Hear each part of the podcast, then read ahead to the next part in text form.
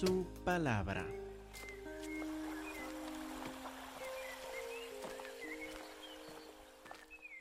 Hermanos, por favor, abren sus Biblias a Lucas capítulo 8. Lucas 8, versículo 40, donde seguimos nuestro estudio versículo por versículo del Evangelio de Lucas. Ustedes prepararon para la escuela dominical el pasaje de Lucas 8:40 hasta capítulo 9, versículo 27, así a la mitad o más, un poco menos de capítulo 9. Y hay bastante información ahí, bastante información bien importante. Entonces lo que vamos a hacer es que vamos a dividir este pasaje en dos. Hoy quiero ver en detalle este doble milagro de que leyeron en Lucas 8:40 hasta el final del capítulo 8. Y Dios mediante el jueves voy a entonces predicar de capítulo 9, versículo 1 y el resto del pasaje que tenemos. Simplemente hay demasiadas grandezas de nuestro Señor Cristo Jesús en este pasaje para cubrirlo en solo un sermón. Entonces hoy empezamos de Lucas 8, 40 y llegamos a ver Dios mediante este doble milagro. Es el único milagro que tenemos de Cristo Jesús en que hay como una interrupción. Está en medio de hacer un milagro cuando aparece otro milagro en medio, como veremos en estos versículos. Lucas 8:40 nos dice la palabra de Dios, cuando volvió Jesús, le recibió la multitud con gozo. Acuérdense que estuvo en el otro lado del mar de Galilea. Estaba en una región de gentiles, de gente no judía, gente que no tenía ningún conocimiento, no solo de Cristo Jesús, sino tampoco de nuestra, de, tampoco de la religión judía. Eran para ellos la religión judía como una religión extraña, aparte, extranjera. Y del hecho de que apareció este Señor, un, parece profeta de entre los judíos, con sus discípulos también a estar entre ellos, y no solo esto, sino que sanaron a un hombre del pueblo que tenía una legión de demonios, un ejército de demonios viviendo en sí el hecho de que este profeta, vamos a decir, de los judíos, tiene poder para echar unos mil demonios de este Señor, ah, resulta entonces que ellos dijeron, ah, gracias, pero no, por favor, vete. Por favor, tanta autoridad, no alguien que tiene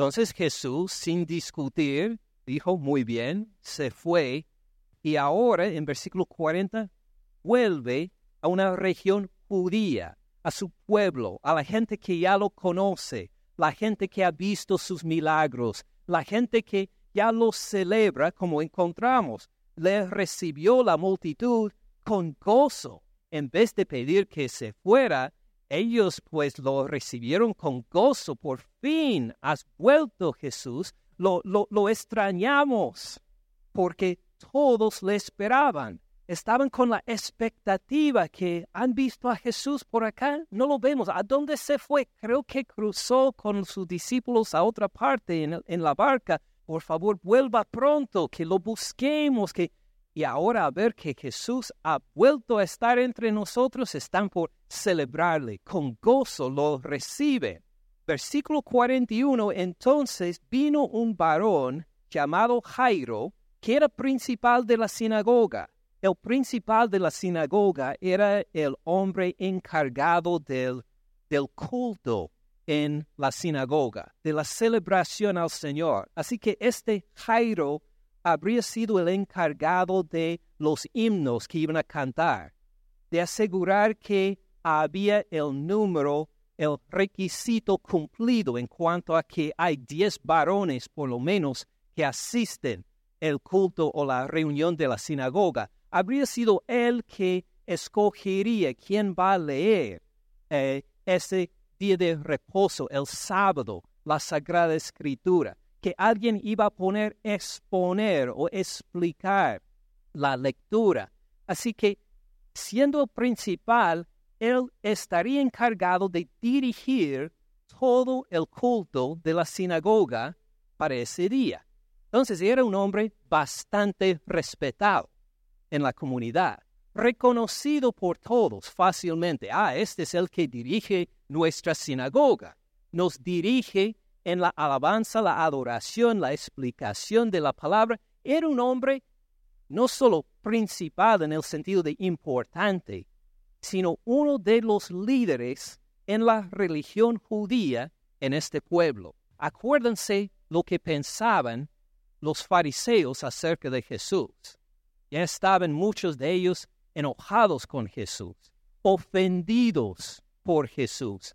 Pero este Jairo es bastante diferente que los fariseos, como vemos en el resto del versículo. Era principal de la sinagoga y postrándose a los pies de Jesús reconoce que su autoridad en la sinagoga no supera al Señor Cristo Jesús. No llega a demandar que Jesús le venga delante de él, ni que se, se someta a él, mucho menos, sino que él mismo, a pesar del respeto por lo cual todos lo tenían, a pesar de su autoridad en la sinagoga, reconoció que Jesús tiene una autoridad más alta que yo tengo y se postró a los pies para pedirle este favor. Le rogaba entrar en su casa. Le rogaba, que significa que no solo le preguntó o le pidió a decir Jesús si tiene interés, si le gustaría, sino tiene la idea de que él le rogaba de todo corazón, no le iba a dejar suelto hasta que él dijera que sí, porque hay algo urgente, urgente, por lo cual necesita la ayuda de Jesús. Versículo 42 nos explica por qué, porque tenía una hija única. Lucas es el único que nos da este detalle. Es la hija única de este Señor. Oh, claro que amamos a todos nuestros hijos igualmente. Espero que todos que tenemos varios hijos podemos decir esto. Pero si tenemos solo un hijo o una hija, algo bien especial, es alguien bien especial porque es el único o la única. Tenía una hija única como de 12 años, apenas empezando a vivir. 12 años, imagínese, apenas está pues abriendo su ser para ser una mujer se estaba muriendo. Y ahí nos declara que no solo estaba enferma, no solo estaba ah, con la posibilidad de que muera, lo que significa acá decir que se estaba muriendo, ya estaba agonizándose. Era un punto urgente. Esta niña no iba a durar mucho tiempo. Por eso, Airo se postró a los pies de Jesús y le rogaba, es urgente y vengas a mi casa, mi hija se está muriendo. Mientras iba, la multitud le oprimía, le oprimía a Jesús, casi aplastaba a Jesús. Acuérdense lo que nos dijo en versículo 40, cómo recibieron a Jesús con gozo. Muchos le esperaban, no solo muchos, todos le esperaban. Estaba todo el pueblo ahí y Jesús al querer moverse, se encontraba que había tanta gente que quería hablarle o pedirle un favor o que estaba en necesidad o solo para saludarle que no podía moverse, le oprimía. Y si él quería caminar en una dirección, estaba la gente pero presionándole, Jesús, ¿te acuerdas de cómo sanaste a mi suegra? hace, hace dos semanas, pues ella se encuentra muy bien. Gracias Jesús. Y otra persona, ¿has escuchado las noticias de otra parte y esto? Y que todos querían hablarle a la vez y no le permitían ni moverse. Una experiencia que tal vez no hemos tenido nosotros tan de cerca con tanta gente, pero sí hemos experimentado en el tráfico. ¿A usted alguna vez los que manejamos, ¿usted alguna vez ha topado con el tráfico en Atlanta? ¿Todos los días? ¿Todas las mañanas?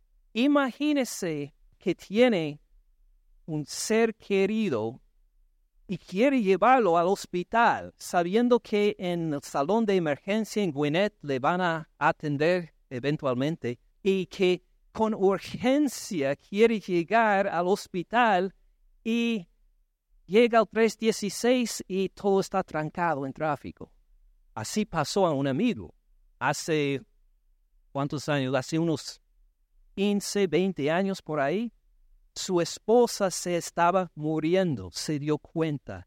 Se dio cuenta que por una alergia que tiene tenía que llevarla inmediatamente al hospital Llegó al 316 y todo estaba trancado. Y mientras estaba en el carro, estaba la esposa al lado ahogándose. Imagine la frustración. Pero ¿cómo puedo llegar al hospital? Se está muriendo mi esposa y se quedó. ¿Qué hago? No podemos adelantarnos y en esta situación está Jesús y Jairo, mi hija se está muriendo.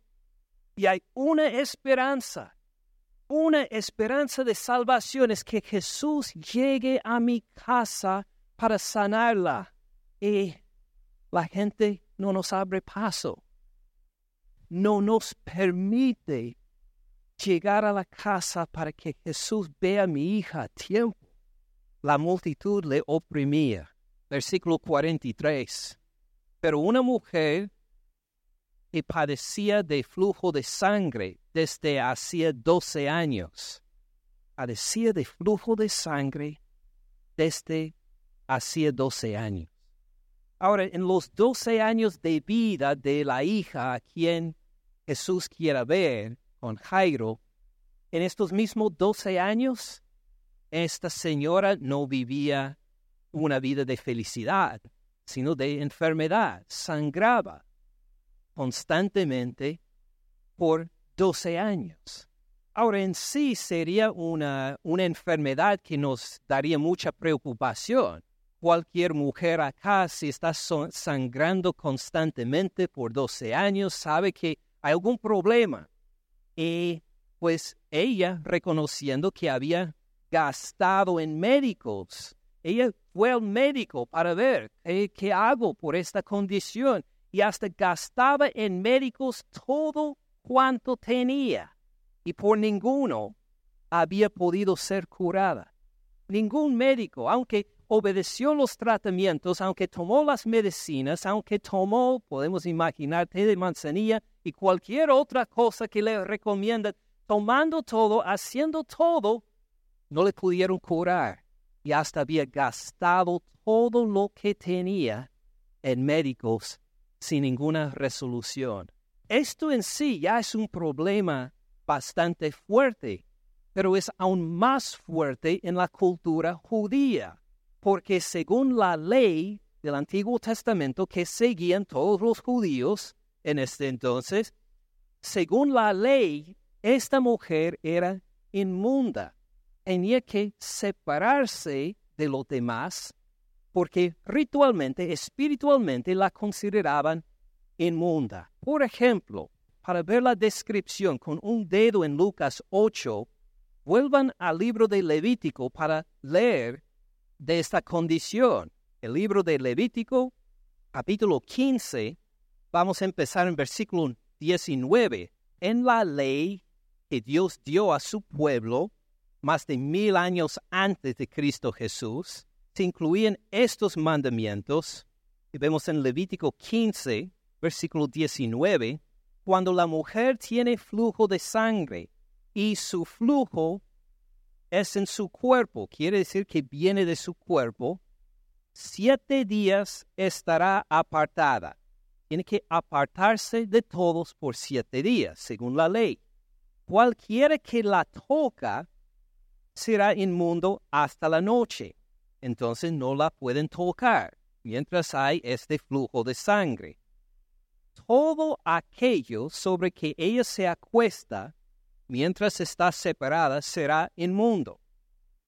También todo aquello sobre que se sienta será inmundo. Cualquiera que toca su cama lavará sus vestidos y después de lavarse con agua será inmundo hasta la noche. También cualquiera que toca cualquier mueble sobre que ella se haya sentado lavará sus vestidos, se lavará luego a sí mismo con agua y será inmundo hasta la noche. Lo que está sobre la cama o sobre la silla en que ella se ha sentado, el que lo toca será inmundo hasta la noche.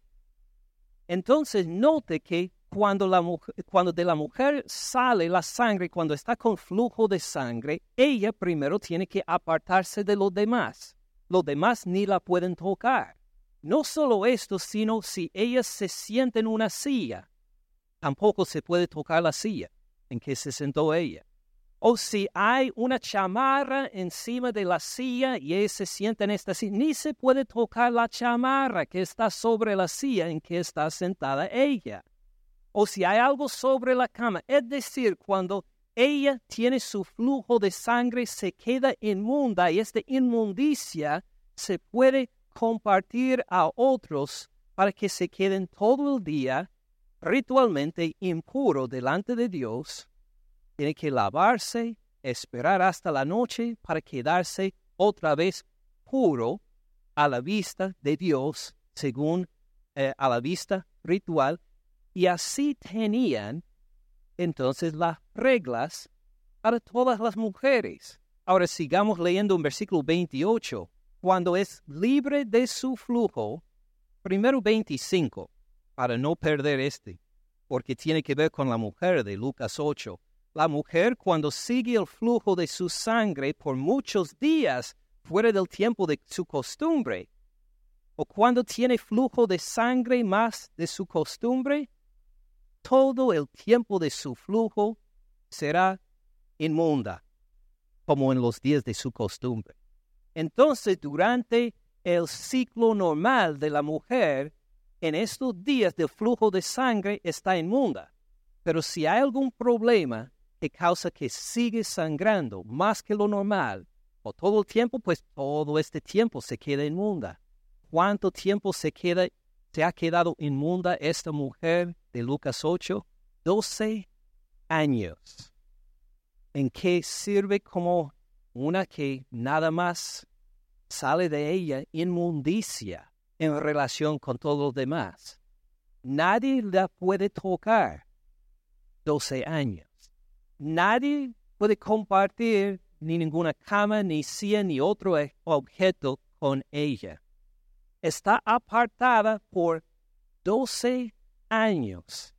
Ahora podemos entender aún más la urgencia de ella de decir, que algún médico me ayude.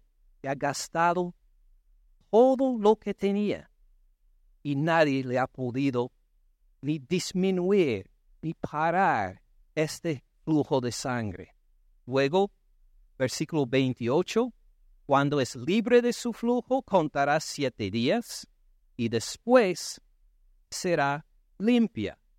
El octavo día tomará consigo dos tórtolas o dos palominos los traerá el sacerdote a la puerta del tabernáculo de reunión y el sacerdote hará uno del uno ofrenda por el pecado y del otro holocausto.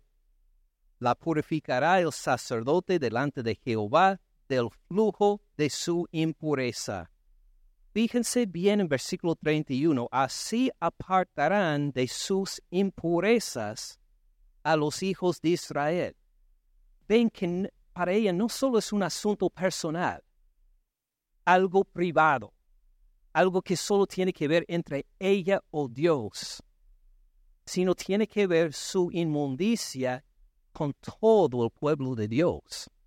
Imagínate, diríamos nosotros, por favor, quiere decir cuando la mujer está en su ciclo, en la regla que impacta todo, según la ley del Antiguo Testamento, sí, afecta toda la comunidad.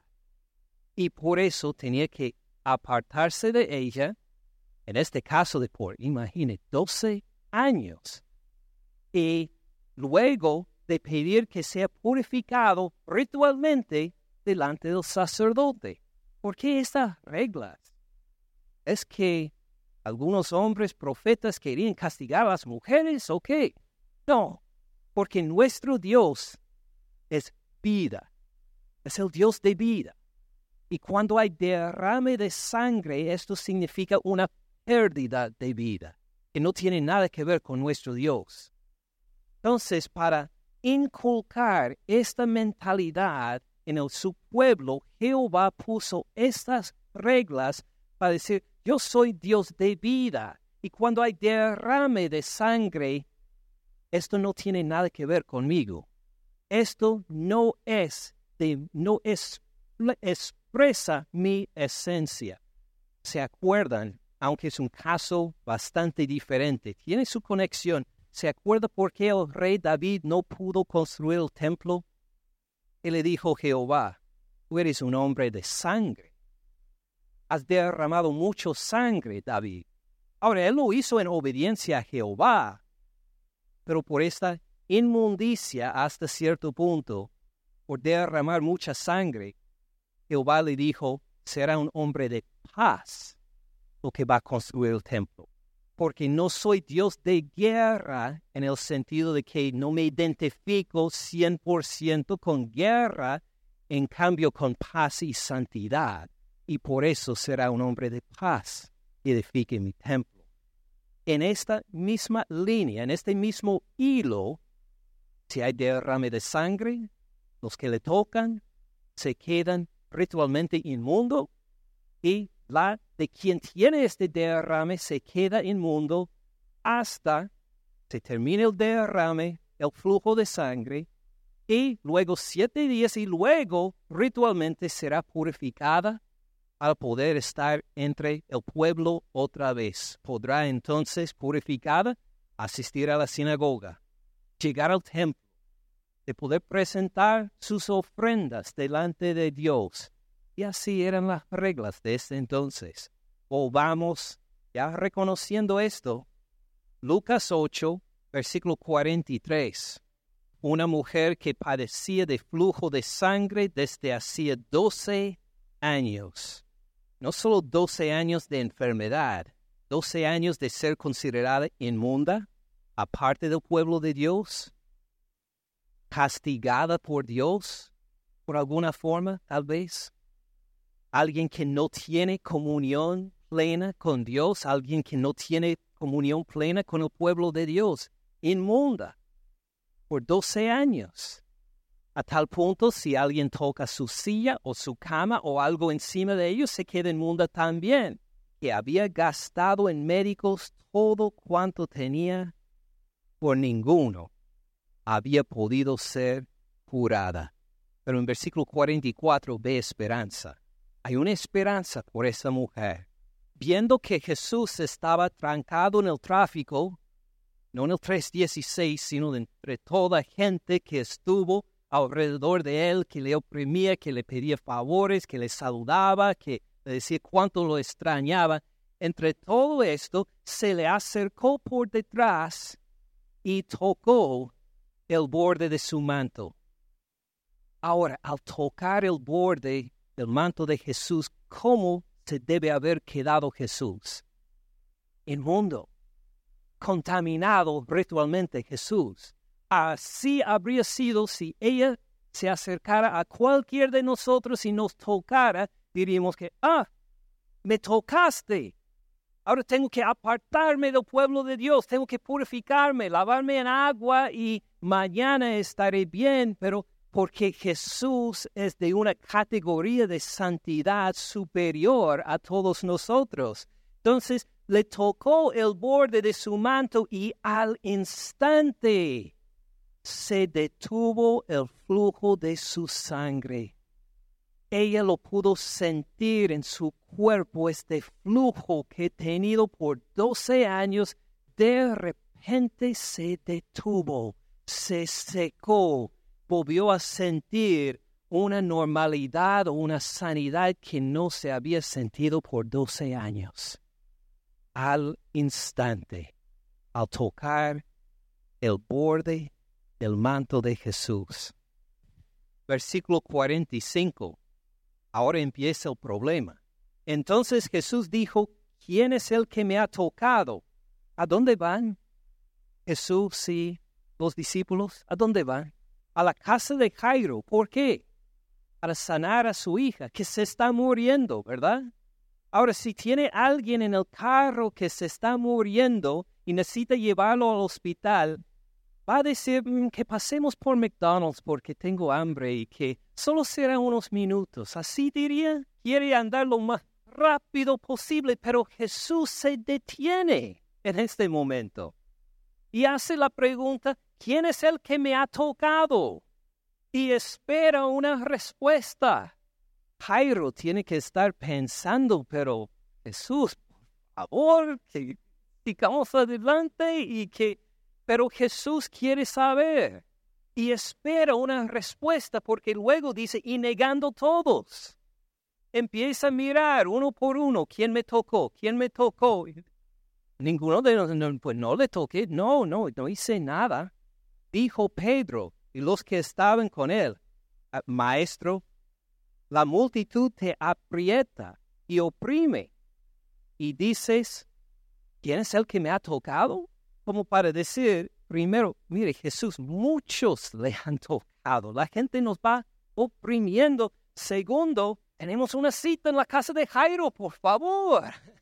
Está muriendo su hija, no podemos llegar tarde. Claro que muchos te han tocado, Jesús. Por favor, no te preocupes. Vamos a seguir adelante y muchos te van a tocar todavía. Pero que lleguemos ya a la casa de Jairo. Versículo 46. Pero Jesús dijo, alguien me ha tocado, porque este toque fue diferente. Lo explica porque yo he conocido que ha salido poder de mí. Este toque fue diferente. No fue un roce de alguien que por accidente se topó conmigo. No fue un saludo. Este toque fue diferente porque salió poder de mí. Había algo diferente en este toque quien me tocó. Note, antes de continuar, no dice que ha salido el poder de mí. ¿Ven él delante del poder? No. No es que Jesús dijo, alguien me tocó y ah, se me fue el poder. ¿Cómo voy a sanar a la hija de Jairo? Se me fue el poder. Devuélveme algo del poder, por favor. ¿Quién, quién me tocó? Nada de esto. Jesús tiene poder sin límites. Por eso no dice el poder salió de mí, no, sino que poder. Hay mucho más todavía, hay poder sin límites todavía, pero había algo diferente, no en cuanto poder tengo yo, sino en este toque. Hay diferencia en este toque. ¿Quién me tocó? Versículo 47. Entonces cuando la mujer vio que no había quedado oculta, vino temblando, vino temblando. ¿Por qué vino temblando? No sabemos en realidad. Puede ser, por un lado, porque piensa tal vez que Jesús la, va a regañar. ¿Por qué no me hablaste primero? ¿Por qué no llegaste a esperar o a pedirme? Puede ser que por esto está temblando. Puede ser que tiene temor de los demás porque ven que Jesús se paró de este, de este caminata urgente por ella y ella tiene la culpa de que todos se han demorado y tal vez por eso está temblando, o puede ser porque en esta cultura las mujeres no hablaban en público. Esto no les permitía eh, que las mujeres hablaban en voz alta delante de, un público. Eh, por eso encontramos en el libro de Hechos, por ejemplo, son varones los que predican el Evangelio, porque esta cultura no, no, no se veía una mujer que hablaba.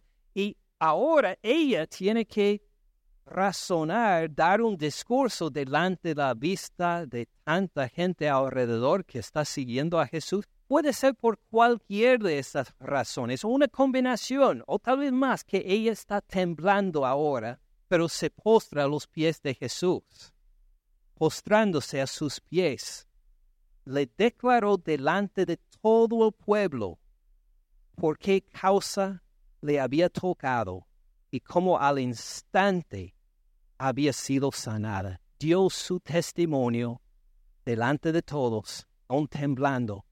Es por eso que me acerqué a Jesús y testifico que al tocarle el borde de su manto, me sanó de esta enfermedad que ningún médico pudo curar, me sanó instantáneamente. Gloria a Dios por este testimonio.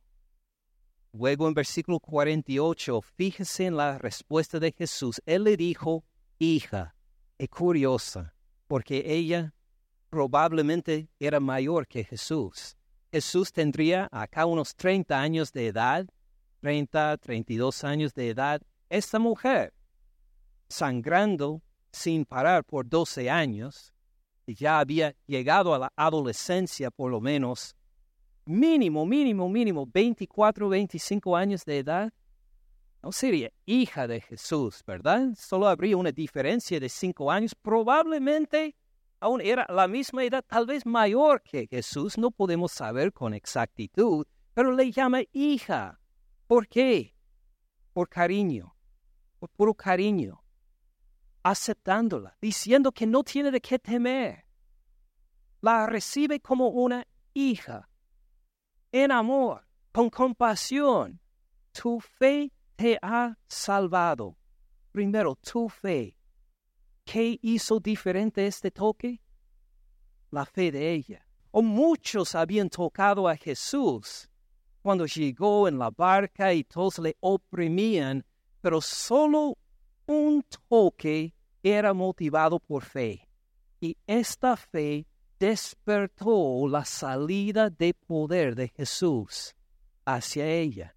Tu fe te ha salvado en lo más literal, en lo más básico, lo que significa este verbo es que tu fe te ha sanado.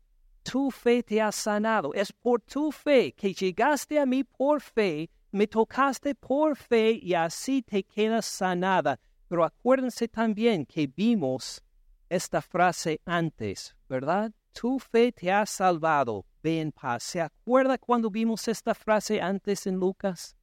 Hace poquito, vuelva a capítulo 7, Lucas 7, 50. ¿Se ¿Se acuerdan de la mujer que amó mucho a Jesús? Le dijo en versículo 48, del mismo capítulo 7, ella le dijo, a ella le dijo, tus pecados te son perdonados.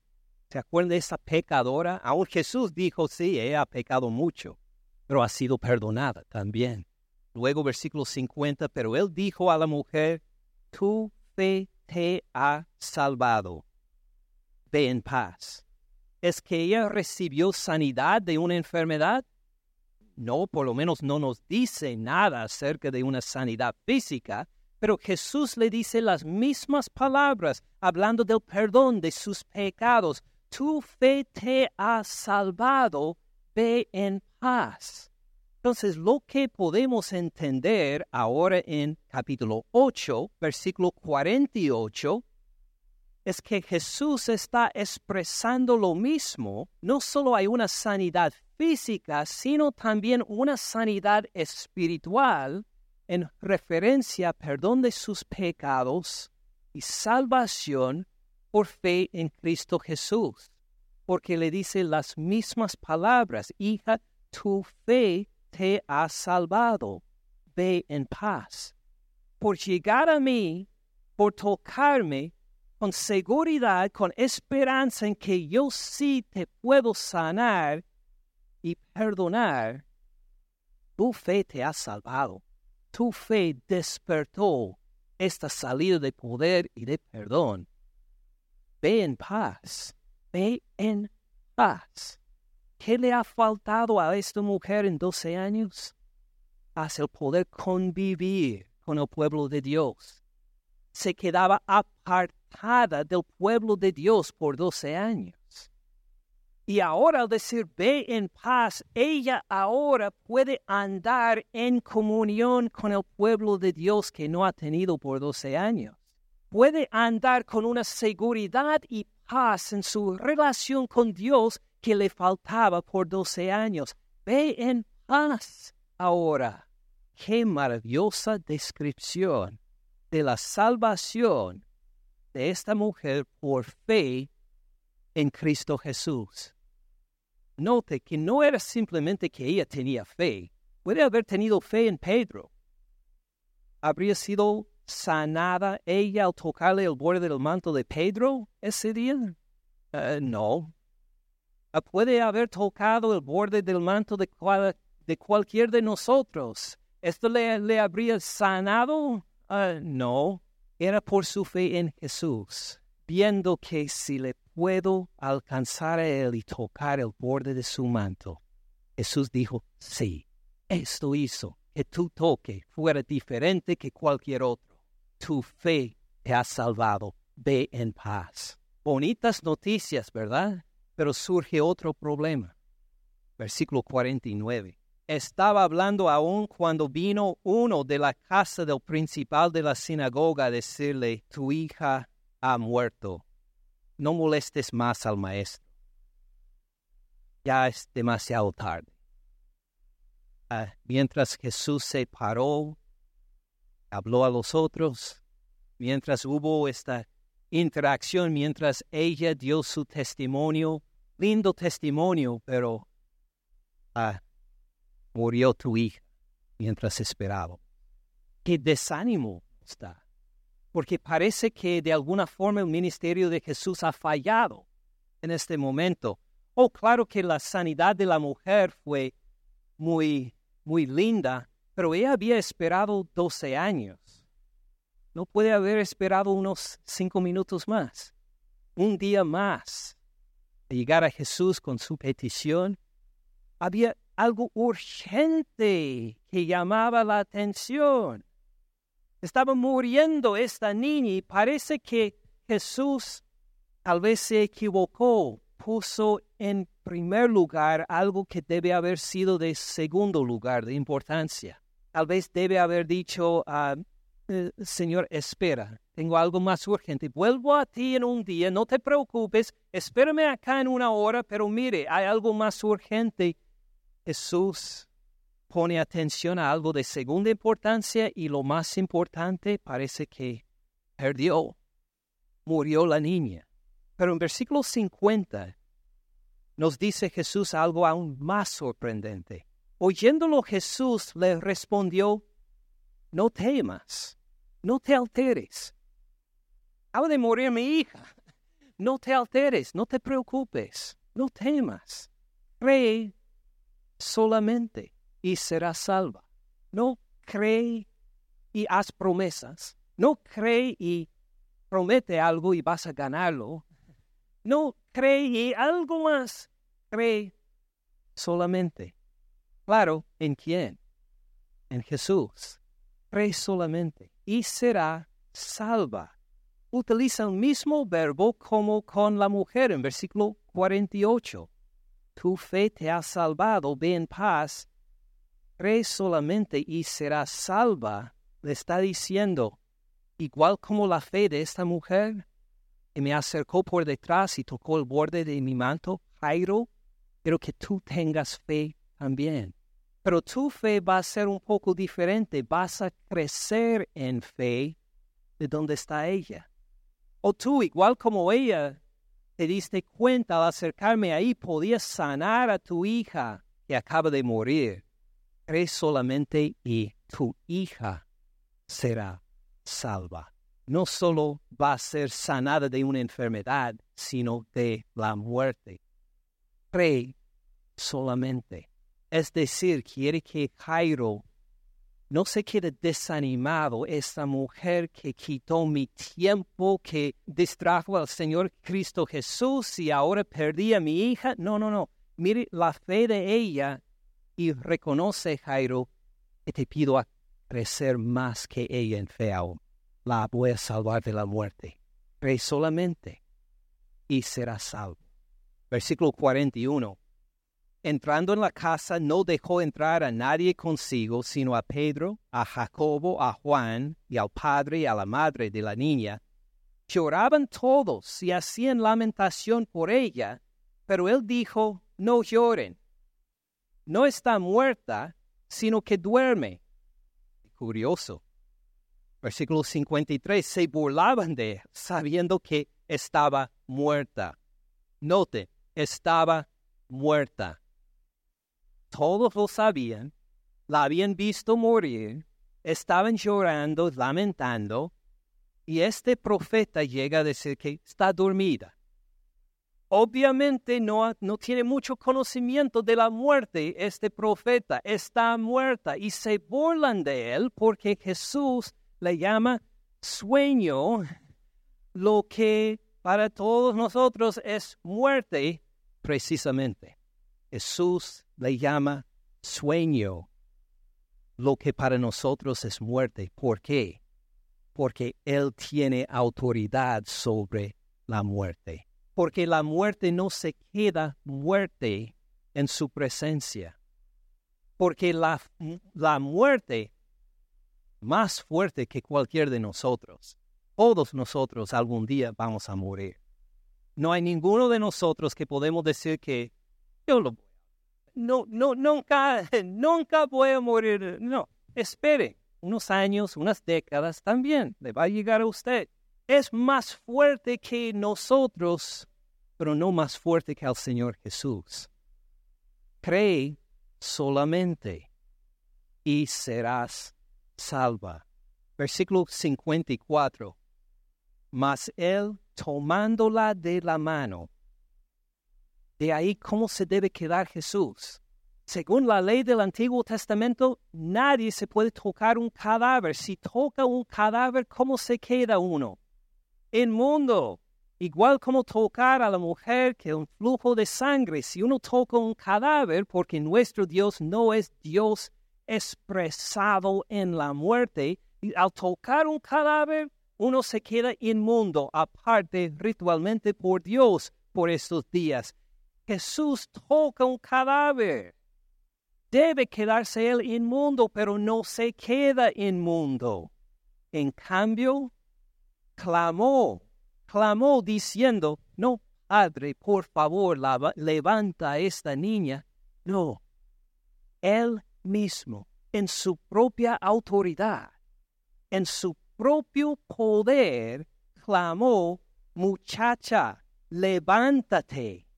Y en este momento estaba en una batalla espiritual entre Jesús, el autor de vida, y la muerte. Y ya tenía presa a esta joven, a esta muchacha.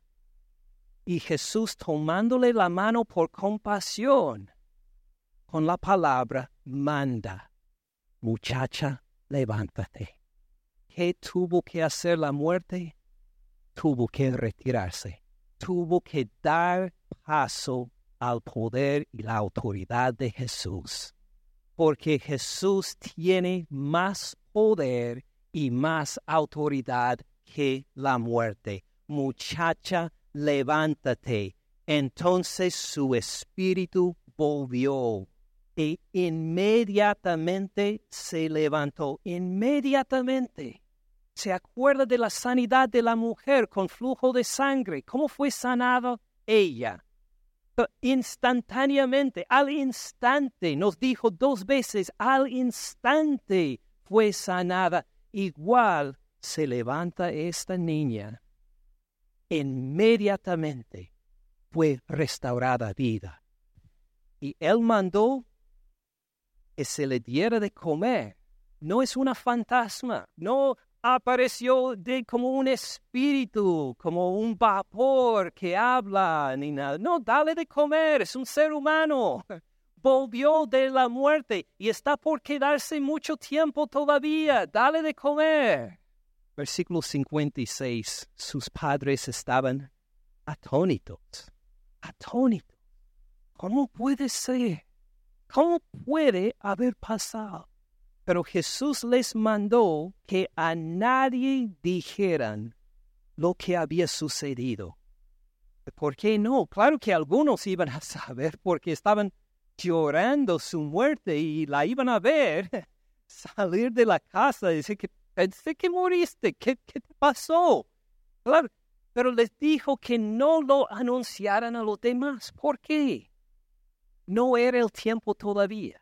O iba a llegar un tiempo para anunciarlo, por eso está en el Evangelio de Lucas, y también en Marcos, y también en Mateo porque llegó un momento de poder declarar este testimonio lindo del poder de Jesús sobre la muerte, pero en este entonces no lo iban a entender, porque había más todavía que enseñar a la gente sobre la relación entre Jesús y la muerte. Había más que aprender sobre el poder y la autoridad de Jesús sobre la muerte.